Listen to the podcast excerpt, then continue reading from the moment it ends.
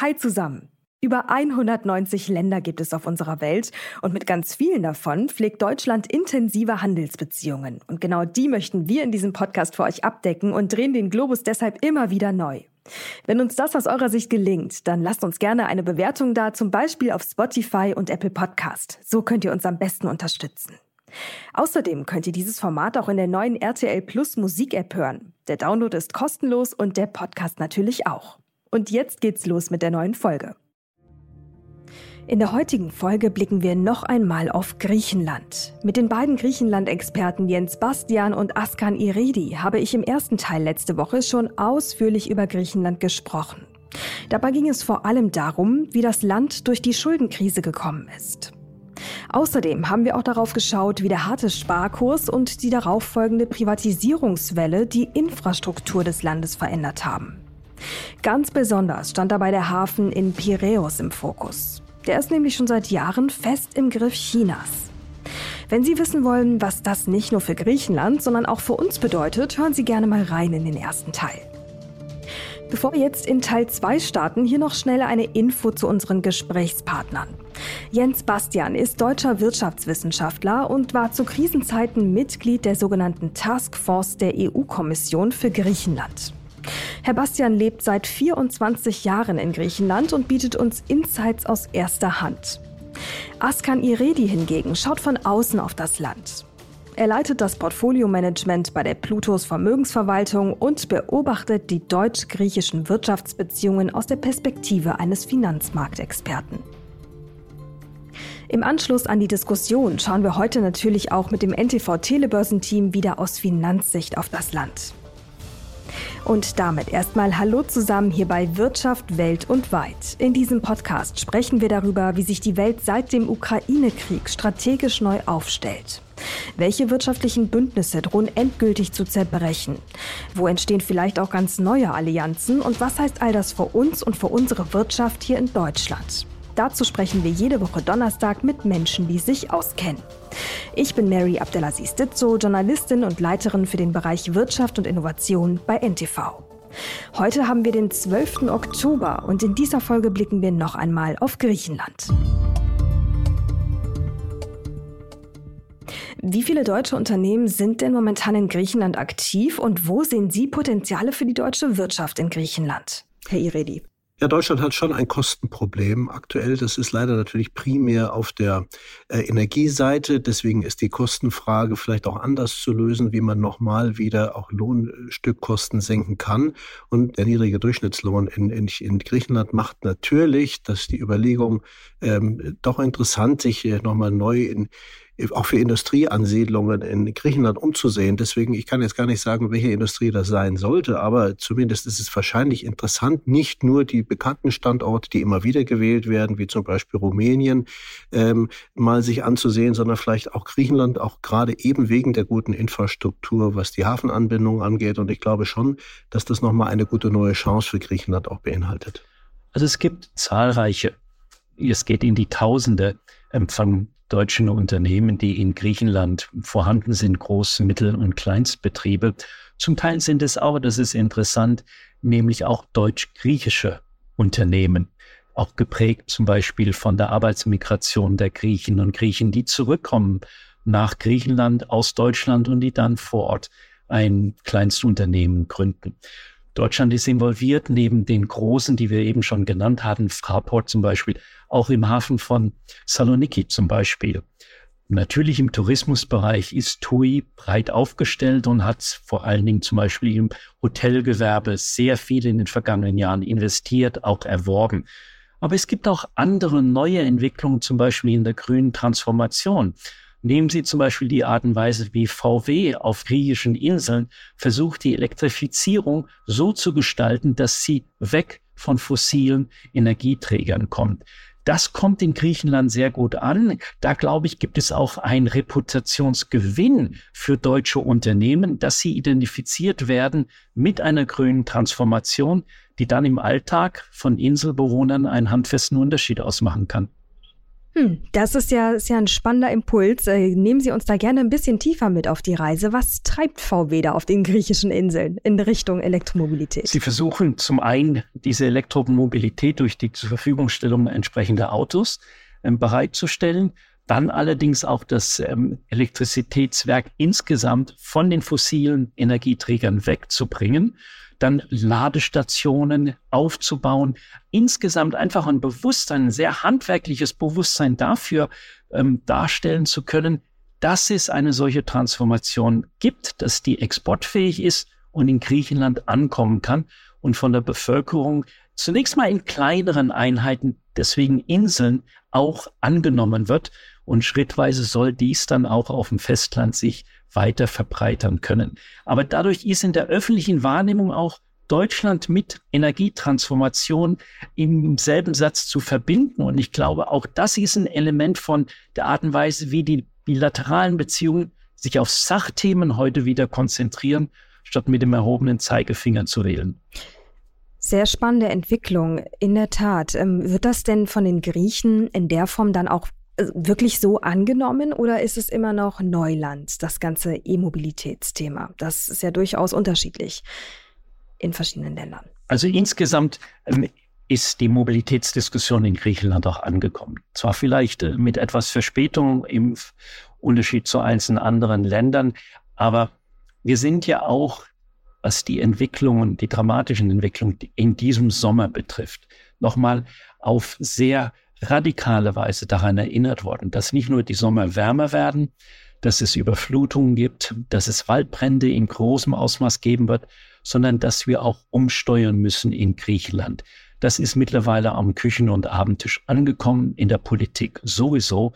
Deswegen ist es Teil einer öffentlichen Diskussion. Was wir brauchen, ist die Infrastruktur, das technologische Know-how, da können wir auch von deutschem Know-how profitieren ja. in Griechenland. Und ich glaube, das Entscheidende und die Basis für, für diese Entwicklung ist zum einen, ja, es wurde gerade angesprochen, die doch sehr schlimmen Ereignisse, Wetterereignisse dieses Jahr, auch äh, im Prinzip jetzt gerade erst wieder. Und das alles zeigt ja, dass ähm, eben doch das Bewusstsein vielleicht für einen, einen Wandel dort äh, leichter ist. Aber das Investitionsumfeld äh, ist eben auch gut. Man ist mit der eigenen konservativen Regierung sehr zufrieden. Zum ersten Mal seit 1974 ist eine Regierung, eine amtierende Regierung mit einer noch, also mit einem noch besseren Ergebnis bestätigt worden dieses Jahr am 25. Juni. Und das zeigt eben, dass äh, Griechenland auch als Investitionsumfeld äh, sich günstig darstellt, äh, investitionsoffen ist und am Ende die, die Menschen das auch anerkennen. Und ich glaube, das alles ist eben genau das Umfeld, was eben eine weitere Entwicklung auch möglich macht. Hm. Nun ist es ja so, dass Griechenland generell ähm, geopolitisch ein sehr, sehr interessantes Land ist, aus ganz verschiedenen Perspektiven. Über Piräus haben wir ja gerade schon gesprochen, ähm, aber auch was das Thema Migration angeht. Große Herausforderungen. Ähm, wie, wie schaut es da gerade aus? Wie geht Griechenland mit den aktuellen ähm, Migrationsströmen um? Ja, das ist eine Frage, die äh, uns hier in Deutschland zumindest äh, immer eher kritisch dargestellt wird, weil eben diese Pushback-Frage nach äh, insbesondere in die Türkei, also das Abweisen und Zurückführen und auch sehr rigorose Zurückführen von Flüchtlingen, äh, sich seit vielen, vielen Monaten hält, das Gerücht, ohne dass es die Bestätigung gibt, dass es das wirklich gibt. Aber keine Frage, ähm, wir müssen die europäischen Außengrenzen schützen. Griechenland macht das auf, ich sage mal, seine Art und Weise, äh, die vielleicht nicht besonders transparent ist, aber am Ende geht es, und das ist natürlich auch schon eine Frage der Migration im Allgemeinen und die Europäische Union äh, ähm, tut er gerade alles dafür, auch sein eigenes Regelwerk neu aufzustellen. Da ist eben die Außengrenze, die ist nun mal in Griechenland auch besonders groß und schwer zu überwachen, das muss man sagen. Äh, da ist eben das für, für Griechenland auch eine Mordsherausforderung und ganz klar ist, wenn man sich die Situation beispielsweise auf Lampedusa ansieht, dass Griechenland mit seiner sehr, sehr unübersichtlichen, mit seinem sehr unübersichtlichen Küstenverlauf und den vielen kleinen Einzelinseln da auch sehr angreifbar ist und deswegen wird es auch weiterhin ein sehr schwieriges Thema sein, wo ich auch glaube, die Europäische Union Griechenland noch besser unterstützen muss? Also zum einen ist mit Blick auf Migration natürlich zunächst festzuhalten, Griechenland kann nichts für seine Geografie. Es ist eines der wichtigsten Zutritts-, Eintrittsländer für Migranten, die nicht nur aus dem Sahel kommen oder aus Afghanistan, aus Syrien, sondern eben zunehmend auch zum Beispiel aus der Türkei. Und da ist die Migration auch eine Asylfrage, politisches Asyl zu gewähren. Das andere ist, dass Griechenland im Grunde genommen, und äh, das ist in der öffentlichen Wahrnehmung in Athen oder Saloniki immer wieder zu erkennen, Griechenland möchte im Grunde genommen nicht der Mülleimer für die Migrationsprobleme anderer Länder sein. Das heißt, wir erwarten oft, wir fordern von Griechenland Dinge zu tun, die eigentlich nur eine europäische Lösung erfordern. Da müssen wir Griechenland unter die Arme greifen. Dazu gehört auch, dass wir anerkennen, dass Griechenland und die Türkei dieses Problem, sei es über die Seegrenze, sei es über die Festlandgrenze, gemeinsam lösen müssen. Welche Lösungen dabei zum Vorschein kommen können, ist eine finanzielle Frage, ist eine Frage auch der Verteilung dann. Kaum einer dieser Migranten möchte in Griechenland bleiben. Sie möchten weiterziehen, insbesondere nach Deutschland. Deswegen sind dies bilaterale Fragen, sie sind europäische Fragen. Wir können Griechenland bei der Migrationsfrage nicht alleine hm. lassen. Wenn Sie jetzt Griechenland und Türkei auch ansprechen, also diese beiden Länder haben natürlich ohnehin eine Problematik miteinander, eine, ähm, eine historische. Es geht um territoriale Konflikte. Verhindert dies eine Kommunikation und eine, eine lösungsorientierte Kommunikation mit Blick auf die ähm, aktuelle Migrationslage? Ich glaube, dass äh, Griechenland sich richtig verhält, weil Griechenland eben eine gewisse Härte auch gegen der äh, türkischen Administration gegenüber Herrn Erdogan ähm, nun mal fährt. Diese Härte, diese Härte zeigt sich in ja, der Durchsetzung der zypriotischen, äh, innerzypriotischen Grenze, zeigt sich in vielen anderen Fragen. Und das ist eben notwendig, obwohl nun beide NATO-Partner ähm, eigentlich äh, Partner sein sollten, wie der Name schon sagt, ist ja davon in der, in der Praxis nicht so viel zu spüren. Und auch Drohungen seitens der Türkei ähm, müssen eben so beantwortet werden, wie sie beantwortet werden. Und ähm, das finde ich auch deswegen ganz ja, wie wichtig. Werden sie denn beantwortet? Ja, eben durch Härte. Also ganz klare Abweisungen und, und auch letztlich äh, das dann auch manchmal auch rigorose Durchsetzung der eigenen Interessen. Das muss eben sein, weil Türkei ist größer, Türkei ist selbstverständlich stärker. Griechenland, und das ist eben auch eine Tradition, hat einen enorm hohen Wehretat und äh, zeigt sich weiterhin wehrhaft. Und das ist eben an der Stelle auch notwendig, um nicht überrannt zu werden. Ich möchte nicht sagen, dass die Türkei ähnliches vorhat wie Russland mit der Ukraine, aber die Drohungen in dieser Richtung sind schon wirklich auffällig und haben sich ja die letzten Jahre auch verstärkt. Und deswegen ist eben auch äh, diese, diese Haltung Griechenlands ganz, ganz wichtig und auch unterstützenswert. Ja, ich glaube, da müssen, Herr Bastian, vielleicht können Sie das äh, auch gerne übernehmen, einmal nochmal einordnen und aufklären für alle, die nicht ganz tief in diesem Konflikt auch zwischen Griechenland und Türkei drinstecken. Können wir das einmal skizzieren? Was ist da eigentlich die Problematik? Also ich würde es etwas anders ähm, betonen als Herr Iridi. Natürlich ist es zunächst einmal geschichtlich geprägt. Ein Land, das über 300 Jahre von der Türkei besetzt war, das hinterlässt Spuren in der Kultur, in der Selbstdarstellung und in der Außenwahrnehmung des Nachbarns.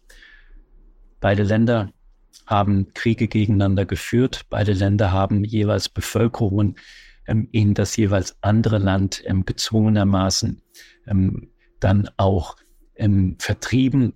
Und es gibt Drohpotenziale. Es gibt Auseinandersetzungen mit Blick auf die geteilte Insel Zypern und es gibt heute Auseinandersetzungen über Seegrenzen, über Wirtschaftszonen und auch über Gasvorkommen und wer die Bohrrechte dafür in welchem Teil der Ägäis und im östlichen Mittelmeer hat. Aber es gibt aus meiner Sicht heute im Unterschied zu noch vor ein paar Jahren, es gibt wieder Kommunikation, es gibt neue Dialogformate und auch beide, der Präsident Erdogan in der Türkei, Ministerpräsident Mitsotakis in Griechenland, sie sind heute wieder bereit, miteinander zu reden, inklusive über Migration, weil das ein Thema ist, das beide Länder als Nachbarn betrifft und weil sie das aus eigener Kraft nicht lösen können. Und entsprechend wir da Griechenland wie der Türkei unter die Arme greifen müssen. Ich sehe außerdem, dass beide Länder heute in einer ganz anderen Ausgangssituation sind. Nehmen wir neulich das Erdbeben in der Türkei. Da gab es diese sogenannte Erdbebendiplomatie die Bereitschaft, aufeinander zuzugehen, nicht nur von den Gesellschaften, was die Hilfsbereitschaft betrifft, sondern auch, dass beide politischen Eliten verstanden haben, wir können das jeweils andere Nachbarland nicht alleine lassen. Die Türkei half Griechenland bei dem Zugunglück in Tempi. Griechenland hat der Türkei beim Erdbeben geholfen. So muss das weitergehen und das wird dann unterstützt durch politische Dialogformate. Wie dies in den kommenden Wochen und Monaten aussehen wird, das wird die Zukunft zeigen. Aber da bin ich eher ermutigt im Vergleich zum Zustand der bilateralen Beziehung vor noch drei, vier Jahren. Herr Iredi, woher kommt dann genau Ihre Skepsis? Die Skepsis ist letztlich der unberechenbare äh, türkische Präsident. Und äh, das äh, hat sich eben auch immer wieder gezeigt. Man weiß nicht genau, was er dann am Ende von dem umsetzt, was er verspricht. Und da, glaube ich, ist eben Griechenland ein grundsätzlich verlässlicher Partner, während es die Türkei dann eher nicht ist. Unabhängig natürlich von wirtschaftlichen Verflechtungen und der Wichtigkeit der Türkei als auch unserer humanitären Hilfe beim, beim Erdbeben, der griechischen Hilfe dabei. Das sind alles Fragen, die ja auf einem ganz anderen Blatt stehen. Selbstverständlich sind unsere Verbindungen zu der Türkei ganz intensiv und auch sehr wichtig. Ähm, aber nochmal, ich glaube, diese, diese Grenze, die mitten durch Europa hier ja verläuft und diese lange Tradition der Auseinandersetzung hat, braucht eben immer auch eine gewisse Aufmerksamkeit, weil wir sehen, wenn man das nicht ernst nimmt, wo wir das vielleicht auch als Europäer beispielsweise am Balkan nicht so ernst genommen haben, da kann das dann auch mal ganz schnell kippen. Und deswegen, glaube ich, muss es auch Thema bleiben und auch ernst genommen werden, eine nur Völkerverständigung wird es aus meiner Sicht wahrscheinlich auf viele Jahrhunderte weiterhin nicht geben können. Zum einen, zum anderen natürlich nur Auseinandersetzung ist überhaupt keine Lösung. Es muss einen Mittelweg geben. Aber wie gesagt, ich glaube, dass äh, das richtige, den richtigen Ton, äh, den hat Griechenland schon gefunden. Ähm, es ist dann eher der unverlässliche türkische Partner. Herr Iredi hat recht. Wir dürfen nicht Äpfel mit Birnen hier vergleichen. Die Türkei ist in der Tat ein autoritär regiertes Land die Wahlen vor ein paar Monaten haben erst nochmal gezeigt, in welcher Form Herr Erdogan sich dort Vorteile verschafft hat. Das heißt, ich, in welcher Form denn? In der Form, wie er die Wahlen bestimmt hat, zum Beispiel durch die Medienöffentlichkeit, durch die Isolierung verschiedener Oppositionspolitiker und entsprechend auch Zugang zu öffentlichen ähm, Mitteln, die die Opposition in der Form überhaupt nicht zur Verfügung gestellt hatte. Ähm, und dann kommt noch hinzu, Griechenland ist ein in der Tat demokratisch verfasster Staat. Aber wichtig ist, dass beide Länder, und zwar beide Regierungen, heute neue politische Mandate haben. Ob uns das gefällt oder nicht, was die politische Ausrichtung angeht. Aber sie sind nicht mehr geprägt jetzt von Wahlkampfrhetorik. Sie können sich jetzt auf Sachthemen konzentrieren und versuchen, bestimmte Lösungsmöglichkeiten, auch mit Hilfe dritter Partner, dazu gehört Deutschland, dazu gehört die USA, dazu gehört Frankreich und dazu gehört vor allen Dingen die Europäische Union. Wenn da Lösungsmöglichkeiten identifiziert werden können, bin ich optimistischer als in ja, den vergangenen Jahren. Es gibt aber leider auch das Problem, dass äh, die Türkei dann in einer nordöstlichen Region Griechenlands ähm, einzelne Abgeordnete jetzt bei der letzten Parlamentswahl unterstützt hat von der Syriza, was die Syriza überhaupt nicht wollte. Ähm, äh, die wichtigste Oppositionspartei und langjährige Regierungspartei von Alexis Tsipras aber eben nicht wollte. Dennoch, dort wird dann ganz klar Wahlkampfhilfe betrieben zugunsten der muslimischen ja, äh, Mehrheit in der Region, aber natürlich Minderheit in Griechenland. Und hier wird auch Politik Einfluss genommen. Und das ist jetzt genau das Problem, von dem ich spreche. Das ist natürlich nicht die Zuverlässigkeit, die man sich von seinem Nachbarland wünscht, dass äh, auf eine Art und Weise auch in einen Wahlkampf und in, in, in ins Wahlgeschehen eingegriffen wird, das ist aus unserer Sicht hoch undemokratisch und zeigt eben, wie weit die beiden Länder, was ihre Demokratie angeht, aktuell aus, derzeit auseinander. Ja, ich glaube auch insgesamt ist es natürlich wichtig, die Türkei dann einmal einzuordnen mit Blick auf ihre Historie, Stichwort Osmanisches Reich. Da bestehen natürlich bis heute gewisse Vorstellungen, das sitzt den Türken äh, teilweise zumindest, hat man den Eindruck, noch in den Knochen. Und ähm, da, da besteht ein Anspruch auf eine Präsenz ähm, auf der Weltbühne von Erdogan.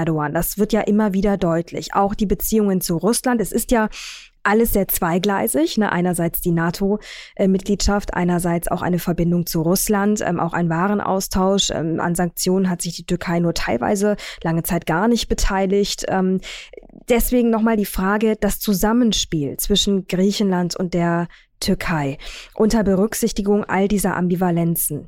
Ähm, was würden Sie sagen, wie wichtig wird es in den nächsten ein bis zwei Jahren und wie realistisch ist es, dass sich da noch mehr tut als jetzt? Es ist absolut zentral, zunächst einmal, dass sich was tut. Etwas ist in Bewegung gekommen. In der Tat, ich glaube, wir haben Anlass zu Optimismus, aber wir sollten auch nicht frohlocken und meinen, das ist jetzt in trockenen Tüchern. Da muss noch enorm viel diplomatische Arbeit geleistet werden, am besten allerdings ohne Mikrofone zwischen beiden Ländern. Und dann, dazu braucht es auch deutsche Diplomatie, die im Hintergrund das unterstützend wirken kann. Die Türkei feiert dieses Jahr 100 Jahre Republikgründung. Sie hat allen Anlass, auf sich zu blicken, was die Türkei geleistet hat, welche Errungenschaften es gibt, aber auch die Frage, wie sich die Türkei in den kommenden Jahren positionieren möchte, auch mit Blick auf seine Nachbarn, auf seine Mitgliedschaft in der NATO und in welcher Form möchte es ein Partner für die Europäische Union sein? Ich sage Partner und nicht Mitglied, aber ein Partner kann mit der Europäischen Union zum Beispiel sehr konkret darüber verhandeln, auf Gegenseitigkeit beruhend, kann die Zollunion zwischen der EU und der Türkei geöffnet werden, kann sie erweitert werden um bestimmte Produkt- und Dienstleistungskategorien. Da sind aus meiner Sicht Kooperationsmöglichkeiten vorhanden.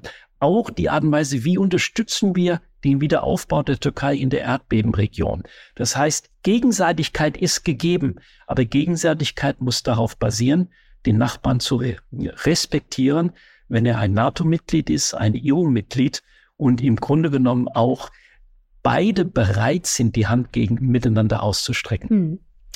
Ja, so viel zu der Ambivalenz zwischen Griechenland und der Türkei. Vielleicht auch nochmal abschließend, das frage ich in letzter Zeit alle meine Gäste, weil ich es sehr spannend finde. Ähm, Thema Ukraine-Krieg. Wie blickt und positioniert sich Griechenland auch in Bezug auf Deutschlands Rolle im, in der Angelegenheit? Was, oder in, sagen wir mal, in der Positionierung gegenüber Russland und der Ukraine? Wie denkt, wie denken Griechen darüber?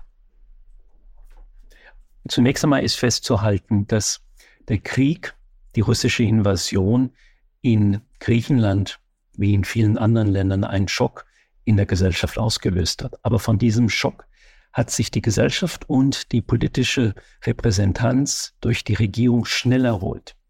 Das hat zum einen damit zu tun, dass in Griechenland sich dann sehr rasch daran erinnert hat, Odessa, Mariupol sind Städte mit griechischen Wurzeln, griechischer Geschichte auch noch mit griechischen Bürgern und Bürgerinnen, die Nachnamen haben, die griechisch klingen, auch wenn sie ukrainische Staatsbürger sind. Und die griechische Regierung und der Premierminister Mitsotakis hat von Anfang an keinen Zweifel daran gelassen, A, Flüchtlinge aufzunehmen und militärische Unterstützung zu leisten. Und es hat in einer aus meiner Sicht erfreulichen und radikalen Form sein Verhältnis zu Russland neu justiert. Als orthodoxes Land ist das nicht selbstverständlich gewesen, die Art und Weise, wie zum Beispiel die griechische Regierung sehr früh bereit war, russische Diplomaten auszuweisen, zurechtzuweisen und deutlich zu machen, wo die roten Linien sind. Herr Iredi, wie können Sie das aus Ihrer Sicht spiegeln? Ähm, ich frage das auch, weil wir in Deutschland ja schon merken, ähm, natürlich ist die Unterstützung nach wie vor groß und es ist auch vollkommen klar, dass äh, dieser russische Angriffskrieg klar verurteilt wird und falsch ist. Krieg ist immer falsch. Aber doch merkt man in Deutschland, dass eine gewisse Ermüdung eintritt, ähm, fast schon in manchen Bereichen ein gewisses Desinteresse.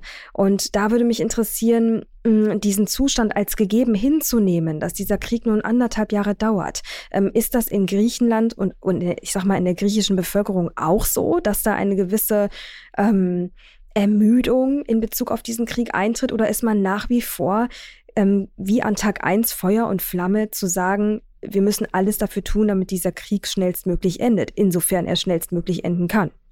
Ich finde, das ist eine sehr schwierige. Frage, weil es geht darum, ähm, wie man mental etwas unterstützt, was man eigentlich, wenn dann nur durch äh, Hilfeleistungen unterstützen kann, sei es militärischer Art oder durch sonstige Zuwendungen. An sich geht es ja darum, dass die Ukrainer selber nicht kriegsmüde werden und sich einfach überrollen lassen, sondern eben weiterkämpfen müssen und das zu unterstützen. Das muss unser Interesse sein.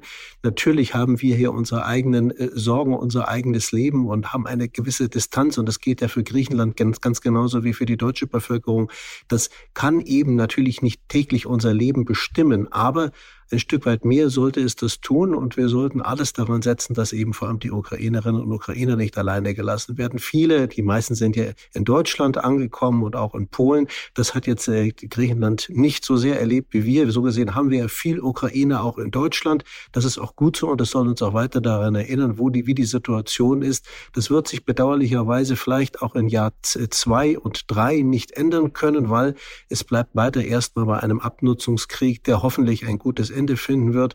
Aber in jedem Fall müssen wir, müssen wir diese demokratische gewählte Regierung in den Ukraine weiter unterstützen. Und so gesehen müssen auch die europäischen Länder da stark zusammenhalten. Aber ich glaube, da gibt es keinen Zweifel dran, dass Griechenland und Deutschland am ja. gleichen Strang ziehen. Es sei noch vielleicht ganz kurz hinzugefügt. Die griechische deutsche Kooperation mit Blick auf Ukraine zeigt sich in einem sehr interessanten Ringtausch. Griechenland hat zum Beispiel ältere Versionen von Panzern an die Ukraine geliefert, die sie damals aus Deutschland bekommen hat und hat dafür dann in einem Art Ringtausch versprochen bekommen, dass sie neue Panzerlieferungen dann aus Deutschland bekommen wird. Das heißt, zirkulär funktioniert dies. Und ich finde, auch das ist ein Element von deutsch-griechischer Kooperation, die nicht selbstverständlich gewesen ist, die auch darauf schließt, dass beide Seiten auch im Bereich der Rüstungsindustrie bereit sind, aufeinander zuzugehen. So hätten wir nicht über Deutschland und Griechenland vor zehn Jahren gesprochen.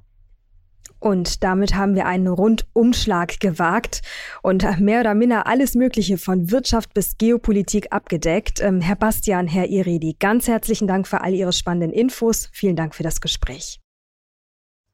Ich bedanke mich bei Ihnen. Sehr vielen Dank.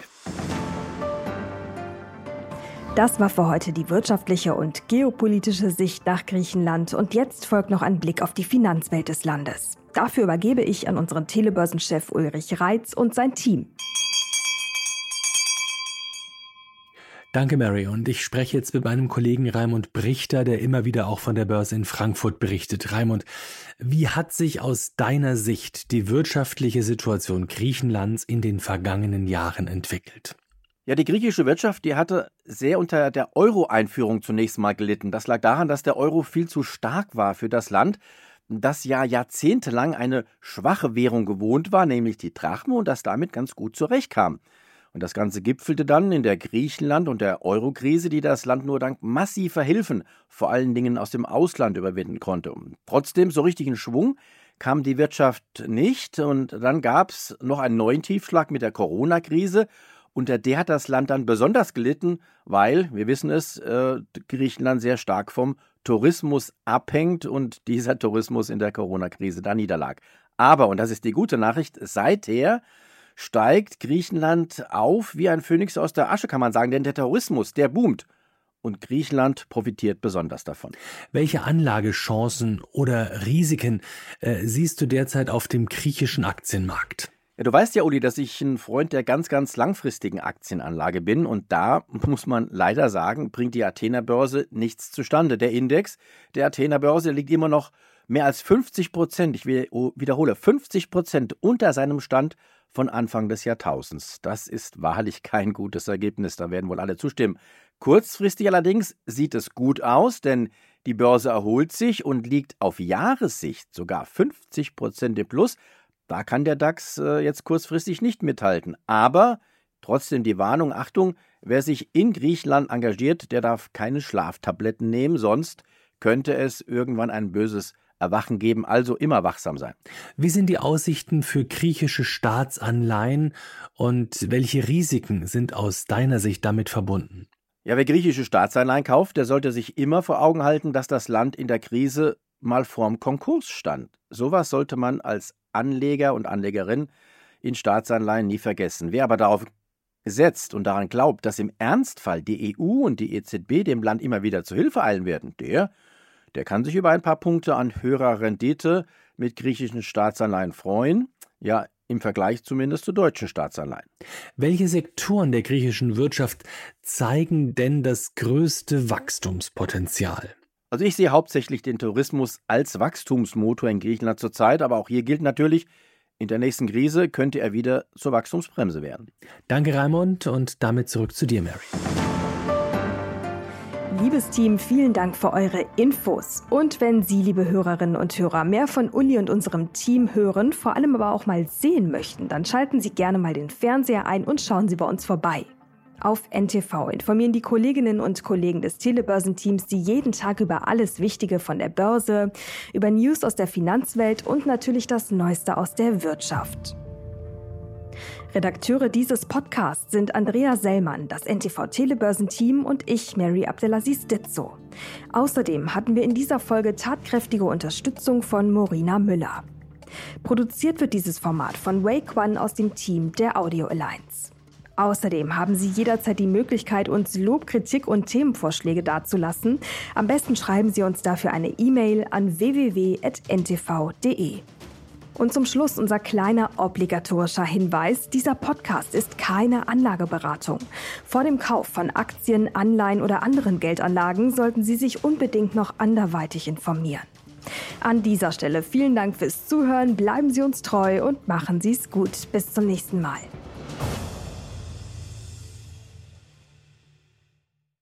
Dieser Podcast ist eine Produktion der Audio Alliance.